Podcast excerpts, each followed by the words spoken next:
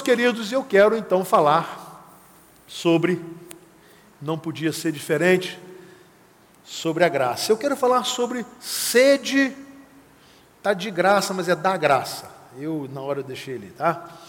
Eu quero falar, o tema é esse, sede da graça. Há um texto na palavra de Deus, e eu vou dissecá-lo ao longo dessa reflexão, lá no Evangelho de João, capítulo 4, esse é o versículo 15, que vai narrar uma história maravilhosa de Jesus ao encontrar-se com uma mulher samaritana. No meio do diálogo, a mulher disse: Senhor, dê-me dessa água, para que eu não tenha mais sede, nem preciso voltar aqui para tirar água. Essa é uma história que possivelmente você conheça. Se você tem algum contato com a Bíblia, você deve ter ouvido. Muitos pregadores pregam nesse texto. E ele é maravilhoso porque ele traz uma série de, de ensinamentos para nós. Então eu quero nesta, nesta noite falar sobre sede da graça. Dessa mesma graça que nós cantamos aqui, essa graça que nos move, eu quero conversar um pouquinho com você sobre isso. Primeira coisa que eu quero lhe dizer é que a graça de Jesus ela é surpreendente, ela surpreende. E surpreende positivamente. É impressionante que nesse diálogo nós vamos aprender que a graça de Deus, ela é necessária. Nós precisamos dela. No mesmo texto, se você quiser deixar a sua Bíblia em João 4, você pode fazer isso. O texto, logo no início, no versículo 4, que é bem é, no início desse, desse diálogo tão maravilhoso, tem uma informação sobre Jesus, que diz assim: era-lhe necessário passar por Samaria. A afirmação do texto é o seguinte: havia uma necessidade. Jesus teria que passar por Samaria. Havia uma necessidade. Jesus estava é, em saindo e, e, passando e viajando, e ele se transportava da Judéia para a Galiléia. Só para você ter uma ideia, visualiza comigo aqui o mapa de Israel, o norte, a Galiléia, o centro, a Samaria, o sul, a Judéia. Então, Jesus estava no sul, na Judéia, e ele tinha que subir para o norte, para a Galiléia. Natural seria passar pela Samaria. Mas como os judeus não se davam com os samaritanos, todo judeu que saía da Judéia para ir para a Galiléia, ele dava a volta. Ele passava lá para o outro lado do Rio Jordão, porque ele não entrava na terra dos samaritanos. Então, pensando assim, não seria necessário Jesus passar pela Samaria. Jesus poderia fazer o que os outros judeus costumavam fazer.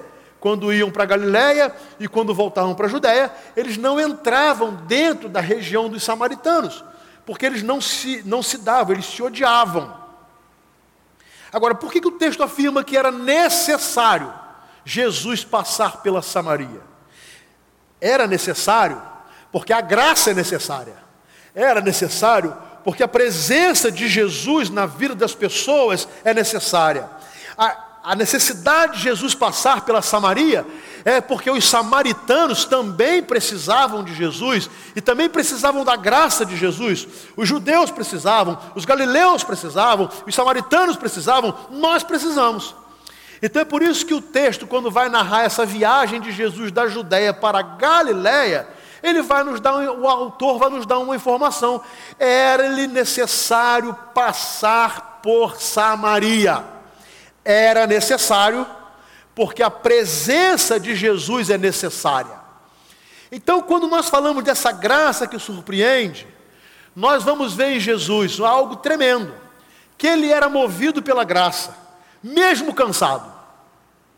Olha o que o versículo 6 diz: Havia ali o poço de Jacó, na cidade de Sicar, em Samaria, perto de Sicar. Jesus, cansado de viagem, sentou-se à beira do poço. E isso se deu por volta do meio-dia. Olha a noção que Jesus tinha do quanto oferecer a graça de Deus era necessário. Ele estava cansado. Jesus estava caminhando. E ele estava caminhando por estrada deserta, de, de pedra, de, de rocha. Jesus estava caminhando num tempo difícil. E o texto diz que ele chega por volta do meio-dia. Gente, nós que moramos em Pádua sabemos muito bem o que é andar nessa rua no sol ao meio-dia, não é verdade? Ninguém quer. Ninguém quer. Fazemos por necessidade. Mas nenhuma pessoa, em seu juízo normal, diz assim: meio-dia, vou dar um passeio na rua. No mês de dezembro, janeiro, é verdade? Vamos dar um passeio, não, ninguém. Uma pessoa normal não faz isso. Agora você imagina, ao meio-dia, numa região de deserto, árido. Porque Jesus estava, a Judéia era cheia de deserto. E indo para a Galiléia, ele passava por desertos, por terra árida, seca, com pouca água. Então, o texto vai dizer que ele chegou ali cansado, cansado, suado, esgotado, ao meio-dia e com fome. Tanto que os seus discípulos foram até a cidade de Sicar comprar comida. Então, olha como é que a graça é maravilhosa. Uma pessoa movida pela graça, ela entende, ela sabe da importância de uma vida, ela sabe o valor de uma alma, ela sabe que para Deus uma alma vale mais do que o mundo inteiro. Ela sabe que aquela alma, aquela vida, se for alcançada pela graça, a sua história muda e muda para muito melhor. Então Jesus não estava preocupado se ele estava cansado ou se ele estava com fome. Ele vai abençoar uma vida. E ele encontra uma mulher, uma mulher solitária, uma mulher discriminada. E eu vou dizer por que essa mulher era discriminada. Ela era solitária. Imagine bem, ao meio-dia, você sai da sua casa e vai caminhando com um vasilhame d'água e vai buscar água distante, num poço, puxar água do fundo do poço, trazer aquela água e depois voltar para sua casa ao meio-dia. Qualquer pessoa, qualquer homem, com um mínimo de gentileza, faria isso. Qualquer mulher que gozasse de respeito, teria alguém para fazer isso. Esta mulher não teve. Daqui a pouquinho a gente vai até entender por quê.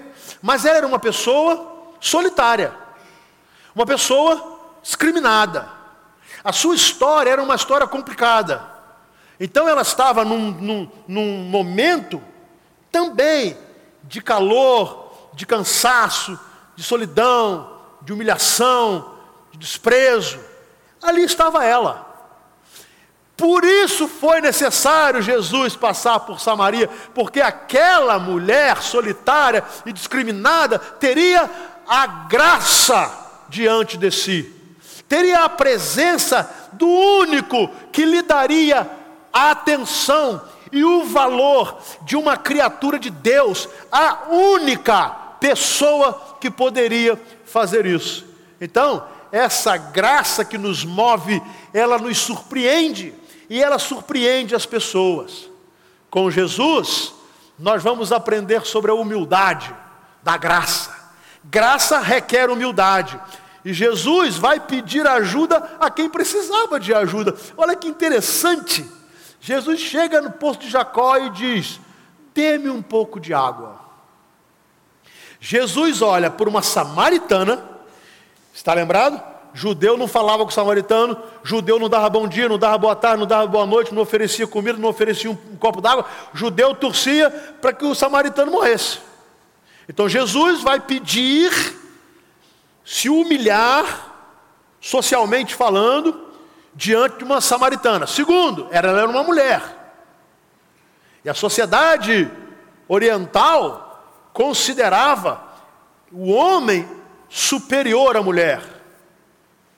O homem não pedia nada, não ia demonstrar uma fraqueza diante de uma mulher, mas Jesus faz isso. Ele humildemente se dirige à mulher samaritana e lhe pede um pouco de água, da água que ela estava tirando. Talvez já até houvesse tirado um pouco de água. E Jesus pede a ela que pudesse ajudar a saciar a sua sede física. Humildade da graça. Então Jesus se aproxima de quem ninguém quer se aproximar. Eu vou falar para você, Jesus se aproxima mesmo que ninguém queira se aproximar de você. Jesus se aproxima de você, mesmo que os seus pais não queiram você por perto, que os seus filhos não queiram você por perto, os seus irmãos não queiram você por perto, os seus amigos não queiram você por perto, seu esposo não quer você por perto, a sua esposa, se você não tem, mesmo que não tenha ninguém querendo você por perto, Jesus, ele se aproxima, ele se dirige, porque foi Jesus quem deu início ao diálogo. E aí a mulher ficou espantada e ela pergunta: como o Senhor, sendo judeu, pede a mim, uma samaritana, água para beber? E aí, entre parênteses, a explicação por quê. Pois os judeus não se dão bem com os samaritanos. Olha, mulher, havia lógica, havia lógica. Na pergunta dela havia lógica.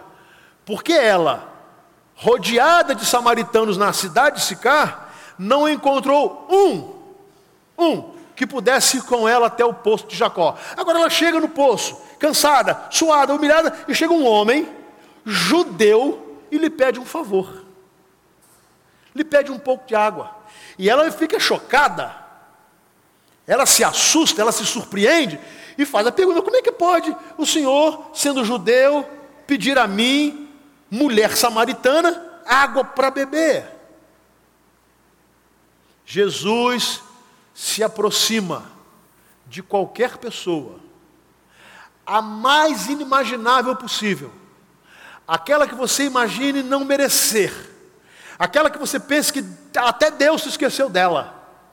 Jesus se aproxima, e se aproxima humildemente, se aproxima para estar com você, falando, conversando, inclusive sobre coisas triviais, porque o diálogo da graça supera ou surge da fragilidade. O que é graça? É um favor imerecido, algo que eu recebo sem merecer. Então, para que haja graça, tem que haver fragilidade, tem que haver fraqueza. Alguém tem que ser frágil, alguém tem que estar fraco, alguém tem que estar em pecado, alguém tem que estar perdido, alguém tem que estar numa situação triste. Aí chega a graça. Às vezes, as pessoas pensam assim: eu vou endireitar a minha vida. Depois que eu endireitar, eu vou para a igreja. Só que a ordem é exatamente a oposta. Primeiro eu vou para Cristo. Eu procuro Deus. Porque é Ele quem endireita a minha vida. Às vezes fala assim, não, mas quando eu resolver todos os meus problemas, eu vou procurar Deus. É exatamente o contrário. Deus te procura no meio da lama, se for preciso, para que encontrando com você, encontrando você, Ele possa mudar a sua história e a sua vida. Então a fragilidade não é empecilho para o encontro com Deus, pelo contrário, reconhecer fragilidade é a maior percepção que você precisa ter para que Jesus chegue na sua vida. A graça é acolhedora, ela colhe. A graça de Jesus, ela precisa acolher. Quando Jesus compartilhou desta, com esta mulher, é interessante que ele compartilhou da mesma sede e possivelmente da mesma vasilha. Você acha que aquela mulher tinha vários copos? Você acha que ela tinha utensílios para duas, três pessoas? Claro que não. Deve ter sido com aquela cumbuca mesmo que ela pegava para beber. Jesus falou assim: Eu quero água. Mas vai beber água da onde? Aí, ó, me passa essa água aí. Me empresta essa vasilha aí. Me empresta essa cumbuca aí. eu vou tomar com você essa água. Jesus vai, de uma forma interessante, compartilhar de uma necessidade física, era sede, com aquela mulher. Só que ela era que precisava de Jesus. E aí a mulher disse: Senhor, dê-me dessa água, para que eu não tenha mais sede, nem preciso voltar aqui para tirar água. Jesus tinha dito a ela: se você soubesse quem está te pedindo água, você não só daria, como beberia da água, e a água que eu te der, você nunca mais terá sede. E a mulher então percebe que algo diferente começa a acontecer, porque agora tem um homem que lhe pede um pouco d'água, e ao mesmo tempo que lhe pede um pouco d'água, lhe oferece água eterna, lhe oferece saciar a sede para sempre, oferece acabar com esse problema terrível dessa sede que ela ainda não entendia, mas era sede espiritual. E Jesus disse: Se você soubesse quem está falando com você, você não só me daria água, como beberia dessa água comigo, e você receberia a água da vida, e nunca mais você teria sede. Então, Jesus Cristo, de uma forma acolhedora, se aproxima daquela mulher para compartilhar da sede física, para lhe saciar a sede espiritual. E compartilha da, mesmo, da mesma vasilha, da, do mesmo pote. Eu não sei exatamente o que, que eles tomavam, em que, que eles tomavam água, mas eles era alguma vasilha, um vasilhame, Jesus, eu quero beber água daí. Mas se você souber quem está bebendo água com você, ou quem deseja beber água com você, você entenderia que você não estará só saciando sede física, muito mais do que isso, você saciará a sua sede espiritual. Agora, a graça não é passar a mão na cabeça das pessoas e esconder os seus erros, a graça confronta, é verdade, mas acolhe. Olha só, versículos 16 e 17. Ele lhe disse: Vá, chama o seu marido e volte. Não tenho marido, respondeu ela. O diálogo muda, né? Jesus chega com sede, pede água, a mulher não entende muito bem, e de repente Jesus muda de assunto fala assim: vai lá, chama o seu marido e vem cá. Confrontando a mulher. Vai lá. Mas é interessante que ele diz: vá, chame e volte. O acolhimento da graça. É a graça que confronta, me confronta com o meu pecado, te confronta com o seu pecado, mas não nos empurra para o abismo. Não é uma, não é uma, uma um, é, não é um confronto de acusação, não é um confronto de condenação, não é um confronto de punição e julgamento é um confronto que acolhe. Então Jesus lhe diz: vai lá, chama o seu marido e vai, vem cá, e volta. Jesus vai falar com você do seu pecado. Ele diz: olha, tome o seu pecado e vem cá. Tome o seu pecado e volte. Faça uma reflexão pessoal dos seus pecados, mas não vá embora, volte. Deixe que você compreenda e ainda que você sinta-se pesado e culpado pelo pecado, não vá embora, volte. E volte para mim. Jesus fez essa mulher entender que a graça era um favor imerecido. Por quê? Porque o acolhimento de Jesus não olha para o nosso passado, mas para as possibilidades futuras. Jesus, quando a mulher diz assim: Eu não tenho marido, ele fala: você falou corretamente, dizendo que não tem marido. O fato é que você já teve cinco. E o homem com quem agora vive não é o seu marido. O que você acabou de dizer é verdade. Olha a história dessa mulher. Agora está explicado porque ela estava sozinha ao meio-dia pegando água. Agora está explicado. Por que, que uma mulher toma um, um balde imenso d'água e sai no calor do meio-dia, numa região árida, e vai a um poço longe da cidade e vai sozinha. Sozinha. Porque essa mulher havia perdido o respeito dos homens.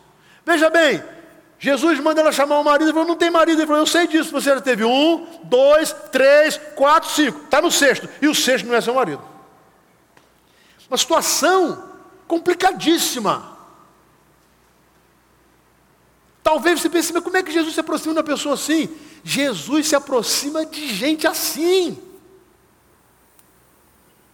O problema agora é entender a situação desta mulher que quem se entrega ao pecado vai acabar sozinho.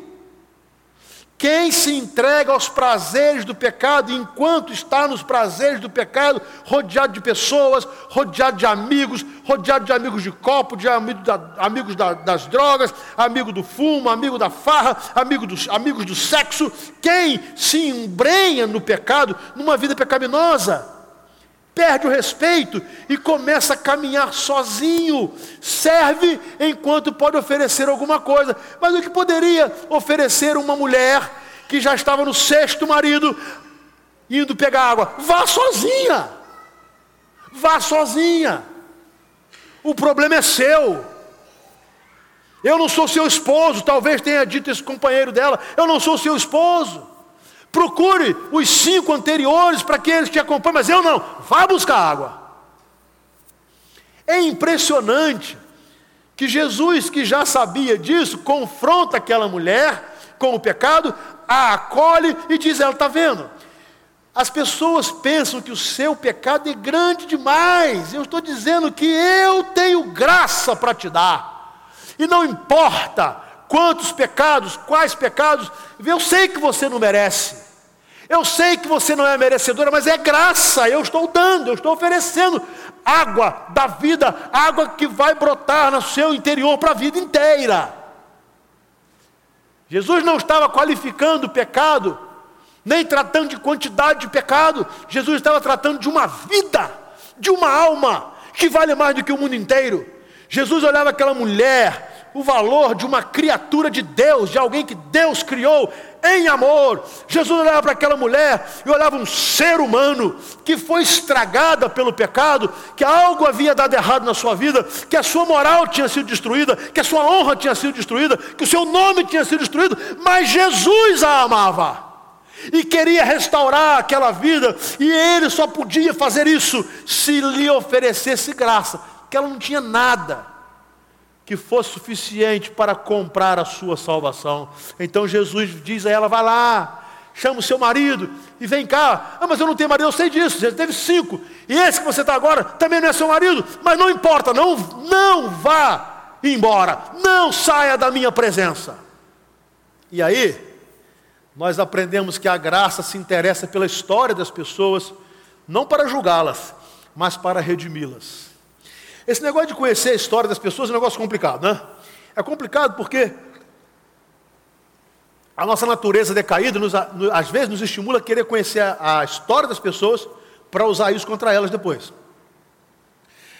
Somos chamados a, que, interessados em conhecer a história das pessoas para julgá-las e condená-las. Você já viu algumas coisas assim? Você conhece fulano? Já sabe o que ele fez? Você está sabendo o que ele fez? Você sabe quem ele foi? Tendência nossa, né? Tendência nossa. Jesus não. Jesus sabia quem ela era. Jesus sabia o que ela tinha feito. Jesus, Jesus sabia o seu estado. Mas Jesus não estava ali querendo saber a sua história para condená-la. Jesus queria saber a sua história para redimi-la. Para restaurar. Ele queria consertar aquela história. E não ajudar aquela mulher a afundar mais.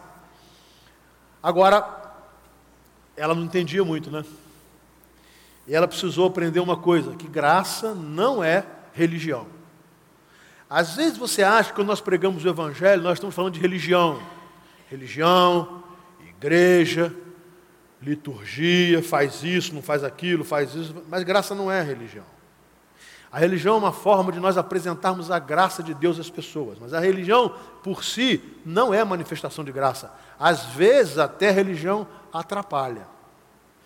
Então, é preciso que você aprenda que a graça se derrama sobre a vida, não sobre a religiosidade.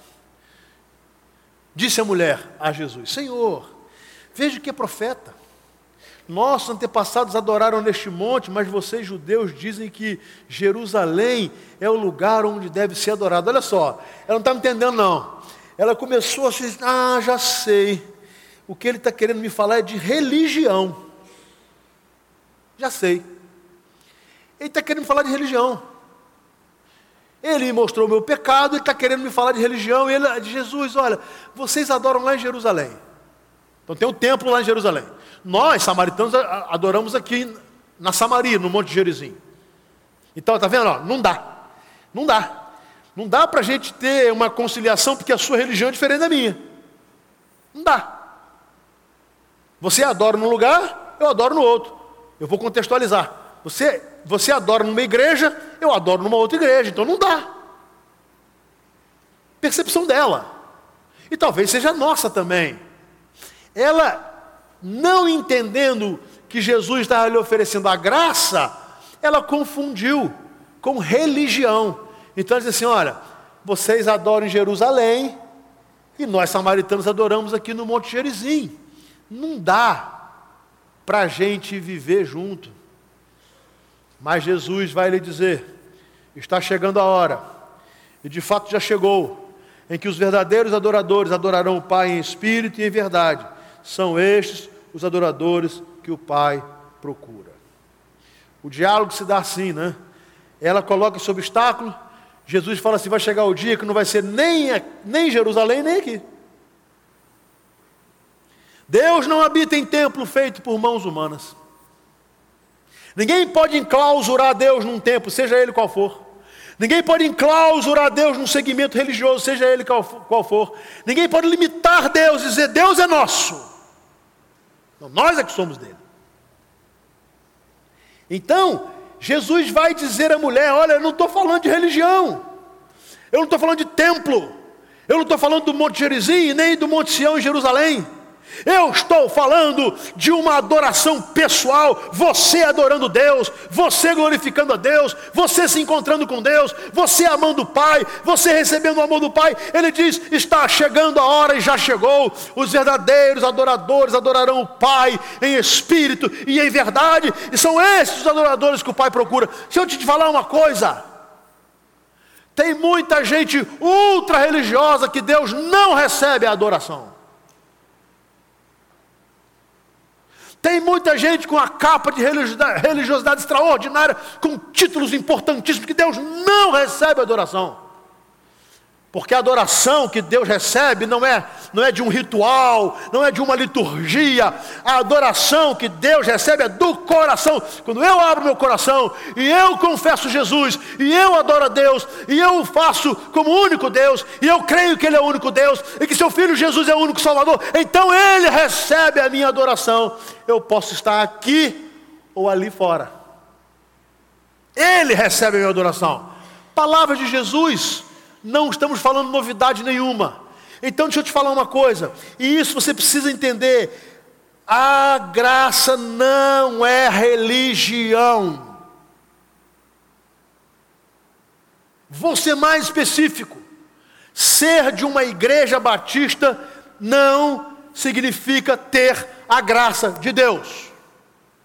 Vou limitar mais: ser desta igreja, da qual eu sou pastor, por si só, não significa que alguém tenha a graça de Deus.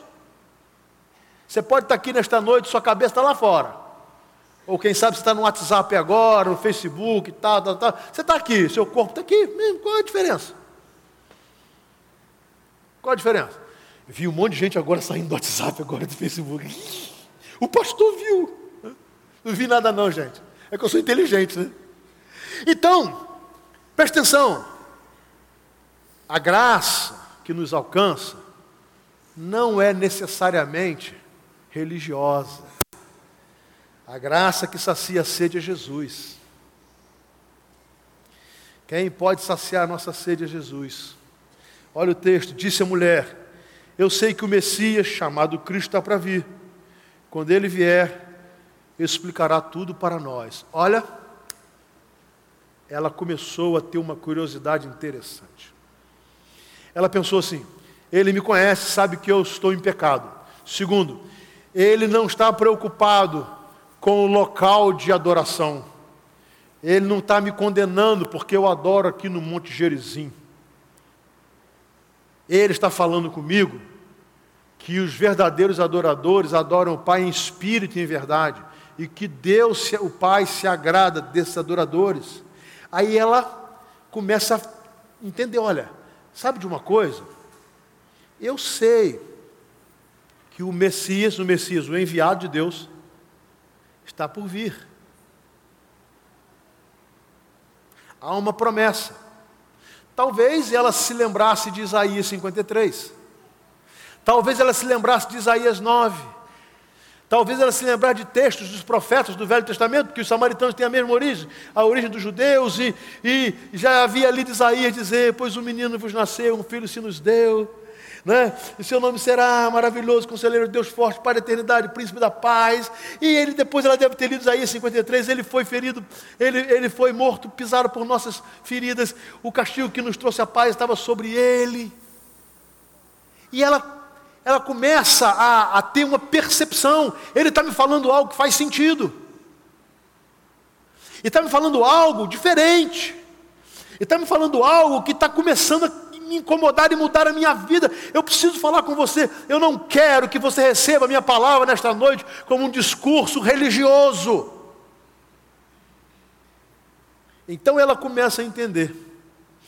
Não estava ainda com a sua mente totalmente esclarecida, mas estava caminhando. E ela fala isso. E então Jesus declarou: Eu sou o Messias. Eu que estou falando com você. Agora, a ficha cai. Agora ela entende.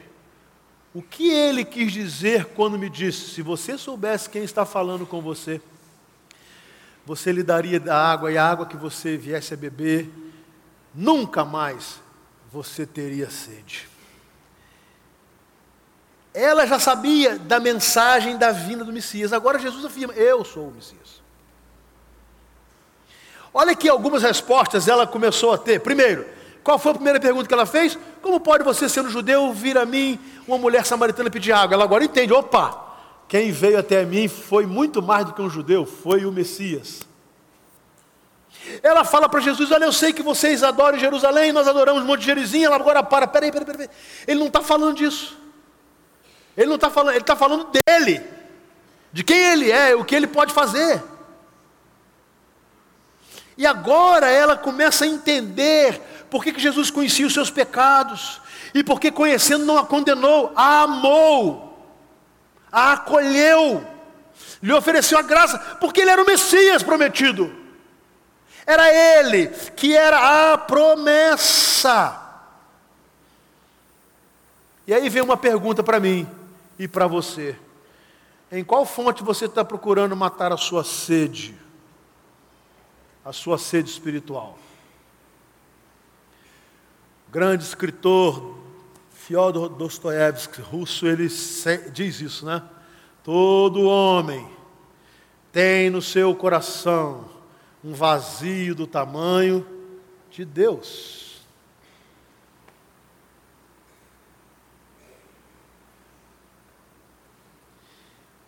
E a pergunta é: você está procurando preencher o vazio do seu coração? Onde? Com o quê? Essa sede espiritual está sendo procurada ser saciada onde? Em que fonte? Na fonte do prazer, na fonte da riqueza, na fonte da religião, na fonte da política, na fonte da filosofia, na fonte do ateísmo. Onde está procurando? Não há como matar a sede espiritual indo na fonte errada. Não há. Não há como saciar essa sede procurando numa fonte errada.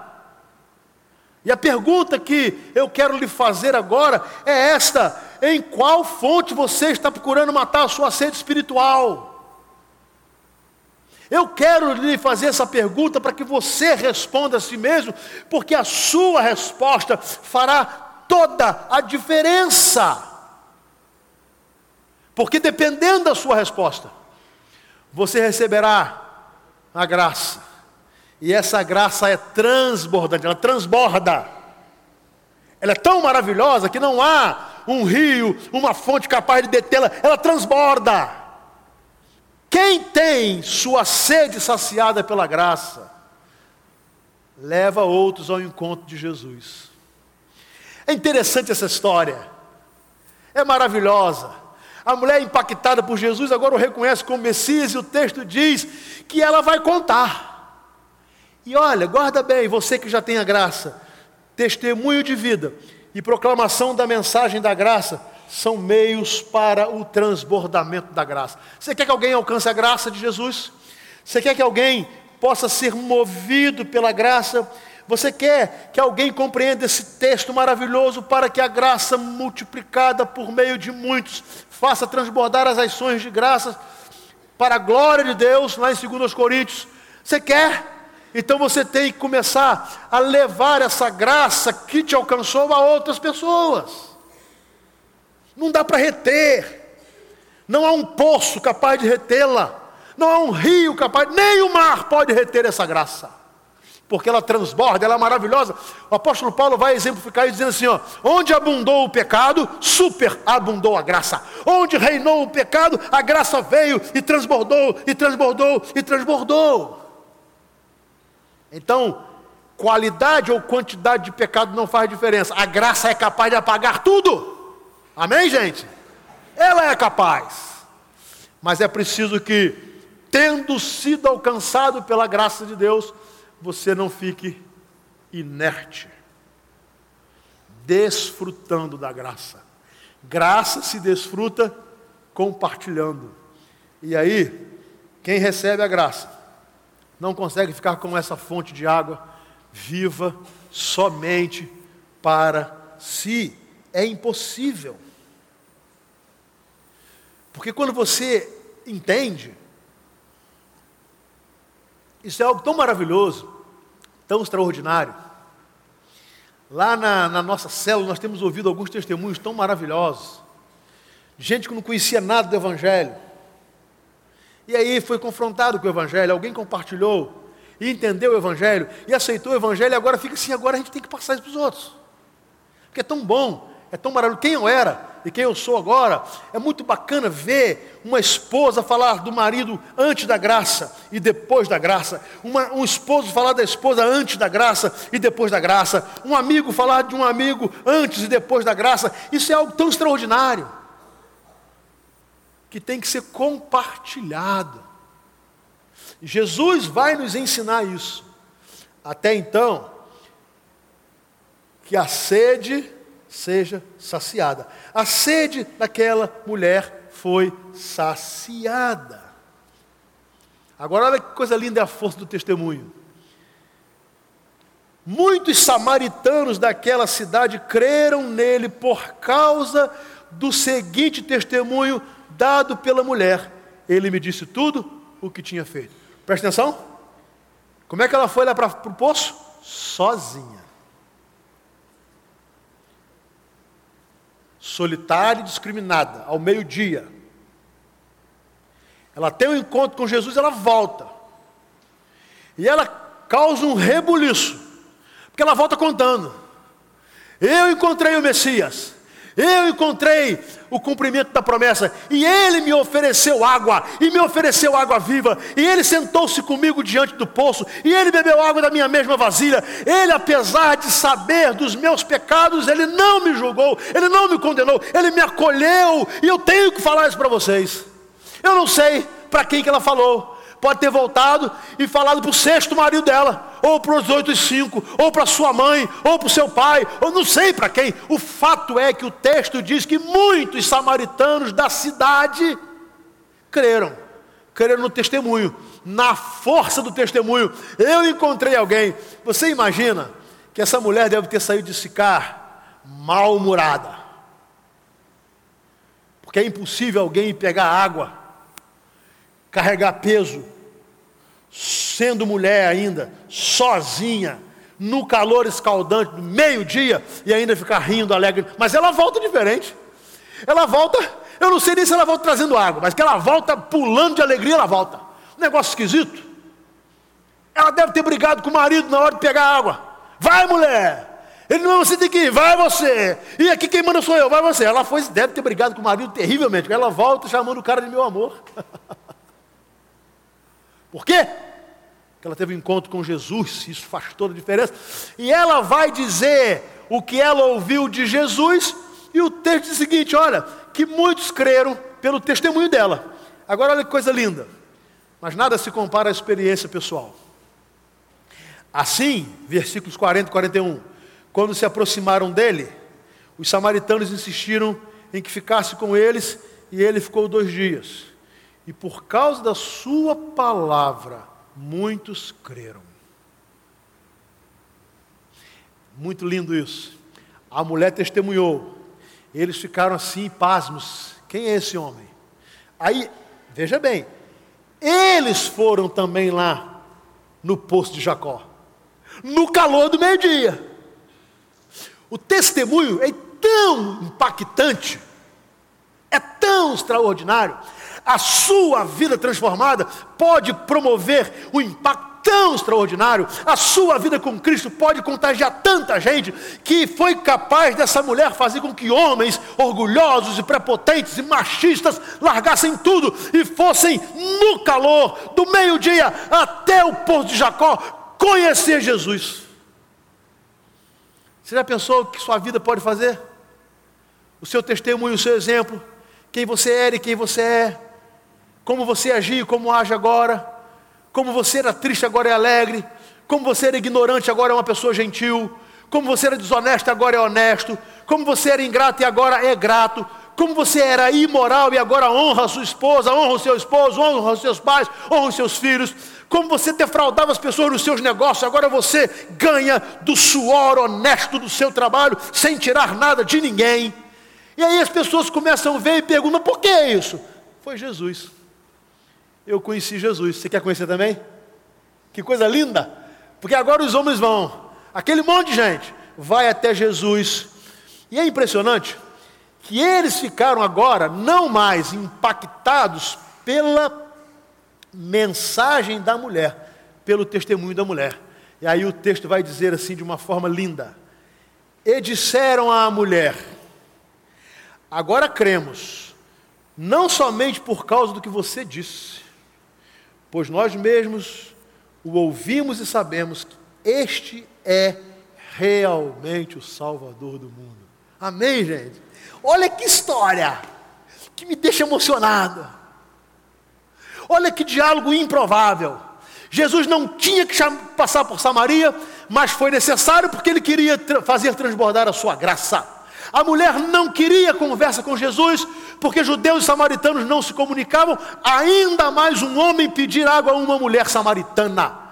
Jesus diz àquela mulher que ele se se dispunha a sentar-se com ela, a tomar a vasilha dela, a beber água do mesmo pote que ela bebia, a conversar com uma mulher, a conversar com uma mulher samaritana. Aquela mulher então pensa que Jesus tinha um milagre para ela nunca mais ter sede física, e ela diz que lá no fundo, na nascente, tinha uma água tão transparente, mas não tinha como pegar. Ela ainda não estava entendendo, e Jesus pacientemente está ali oferecendo água viva. Jesus diz àquela mulher: vai lá, toma o seu marido volte. E ela, constrangida, ela fala assim: Olha, eu não tenho marido.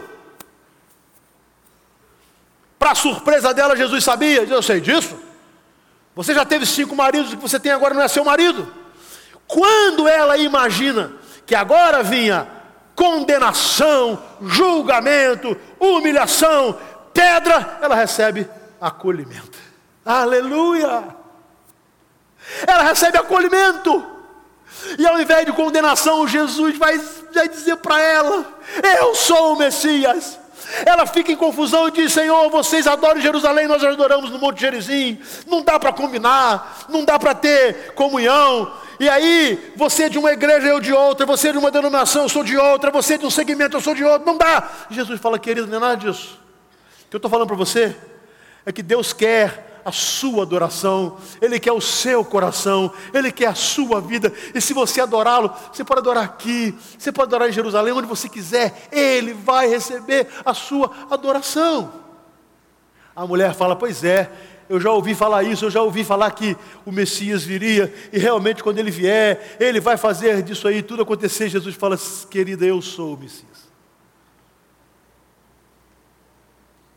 Eu quero dizer para você que Jesus é o Filho de Deus, que Ele é o Salvador do mundo, que Ele morreu por você, que Ele te oferece água e água da vida, que a água que Ele oferece matará, saciará a sua sede. Não procure saciar a sua sede espiritual em fontes erradas, equivocadas, contaminadas.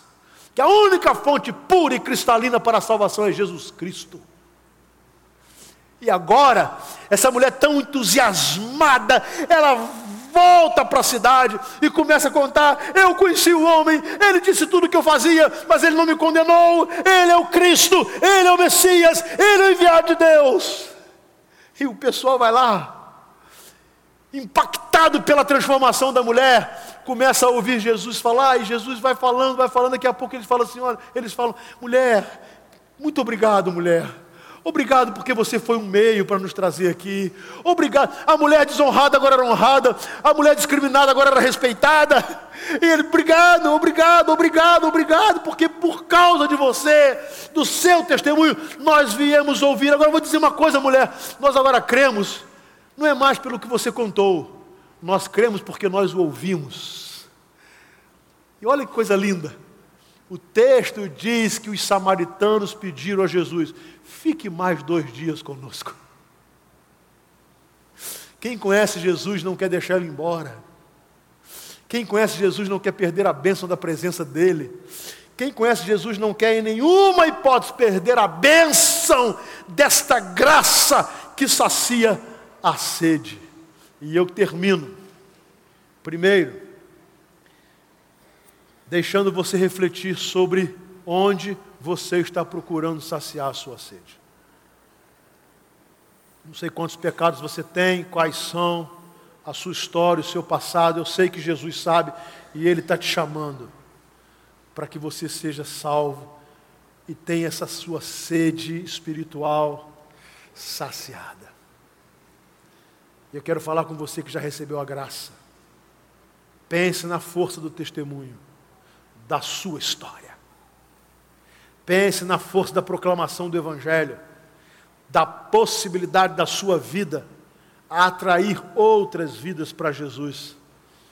E você estará participando de um projeto que promete saciar a sede do homem.